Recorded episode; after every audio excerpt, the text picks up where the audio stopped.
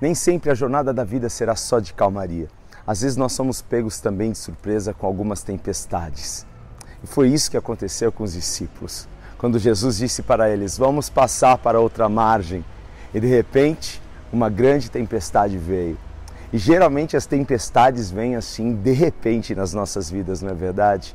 Mas olha, uma coisa que você precisa aprender é a não deixar as tempestades entrarem dentro de você.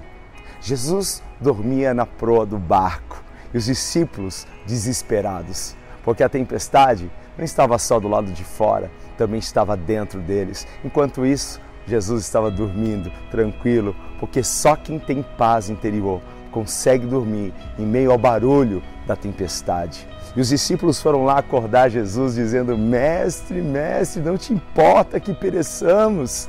Ah, Jesus se levantou e aquilo que estava dentro de Jesus veio para fora.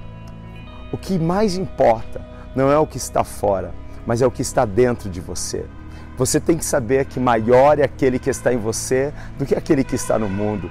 Os discípulos caminharam tempo suficiente com Jesus para aprender isso, mas não aprenderam.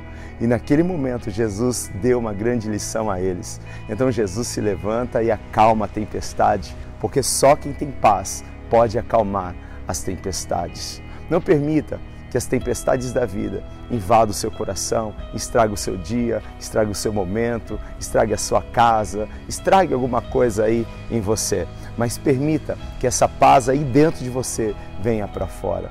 Quando Jesus está aqui dentro, nós temos a paz verdadeira e nós podemos, mesmo em tempos, em momentos de tempestades, sentir e desfrutar dessa paz. Lembrando que paz não é ausência de tribulação, mas é equilíbrio e sabedoria para enfrentar qualquer tribulação do dia. Que Deus abençoe, um forte beijo e fique na paz.